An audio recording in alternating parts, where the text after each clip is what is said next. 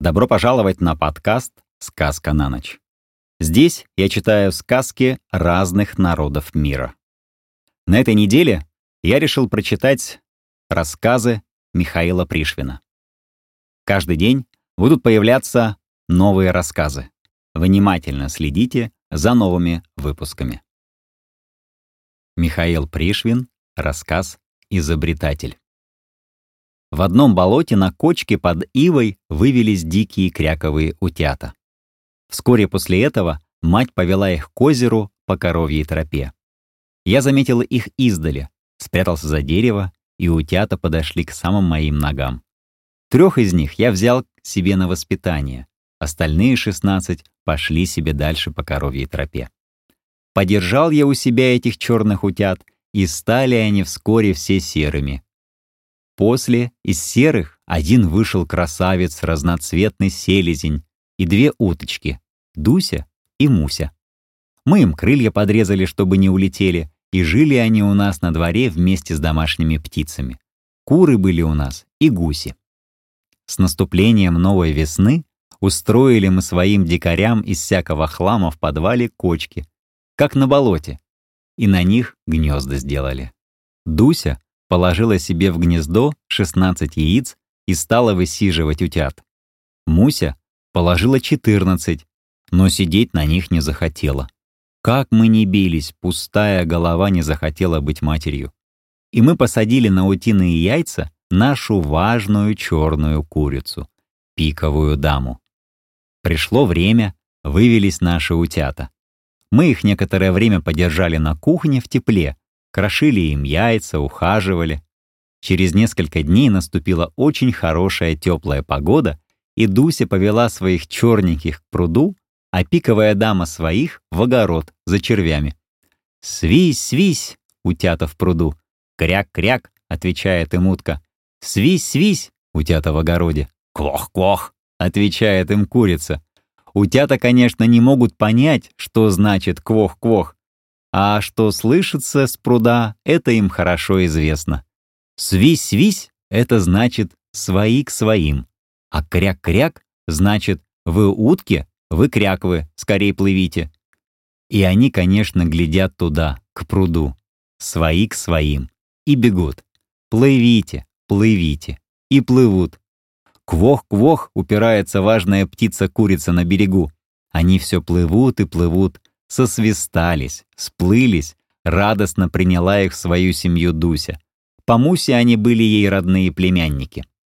Весь день большая сборная утиная семья плавала на прудике, и весь день пиковая дама, распушенная, сердитая, квохтала, ворчала, копала ногой червей на берегу, старалась привлечь червями утят и квахтала им о том, что уж очень-то много червей, таких хороших червей, «Дрянь, дрянь», — отвечала ей кряква.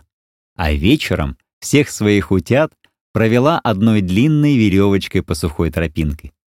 Под самым носом важные птицы прошли они, черненькие, с большими утиными носами, ни один даже на такую мать и не поглядел. Мы всех их собрали в одну высокую корзинку и оставили ночевать в теплой кухне возле плиты.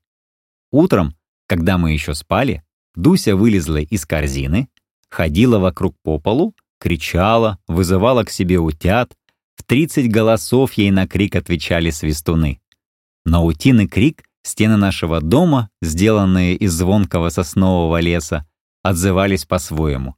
И все-таки в этой кутерьме мы расслышали отдельно голос одного утенка. «Слышите?» — спросил я своих ребят. Они прислушались. «Слышим!» — закричали и пошли в кухню. Там оказалось, Дуся была не одна на полу. С ней рядом бегал один утенок, очень беспокоился и непрерывно свистел. Этот утенок, как и все другие, был ростом с небольшой огурец. Как же мог такой-то воин перелезть стену корзинки высотой сантиметров 30? Стали мы все об этом догадываться, и тут явился новый вопрос. Сам утенок придумал себе какой-нибудь способ выбраться из корзинки вслед за матерью, или же она случайно задела его как-нибудь своим крылом и выбросила. Я перевязал ножку этого утенка ленточкой и пустил в общее стадо. Переспали мы ночь, и утром, как только раздался в доме утины утренний крик, мы в кухню. На полу вместе с Дусей бегал утенок с перевязанной лапкой. Все утята, заключенные в корзине, свистели, рвались на волю и не могли ничего сделать. Этот выбрался, я сказал. Он что-то придумал. «Он изобретатель!» — крикнул Лёва. Тогда я задумал посмотреть, каким же способом этот изобретатель решает труднейшую задачу — на своих утиных перепончатых лапках подняться по отвесной стене. Я встал на следующее утро до свету, когда и ребята мои, и утята спали непробудным сном. В кухне я сел возле выключателя, чтобы сразу, когда надо будет дать свет, и рассмотреть события в глубине корзины. И вот побелело окно, стало светать. «Кряк, кряк!» проговорила Дуся. «Свись, свись!» — ответил единственный утенок. И все замерло. Спали ребята, спали утята. Раздался гудок на фабрике. Свету прибавилось. «Кряк-кряк», — повторила Дуся. Никто не ответил. Я понял, изобретателю сейчас некогда.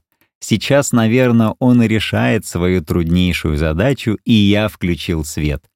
Ну, так вот я и знал. Утка еще не встала, и голова ее еще была вровень с краем корзины. Все утята спали в тепле под матерью.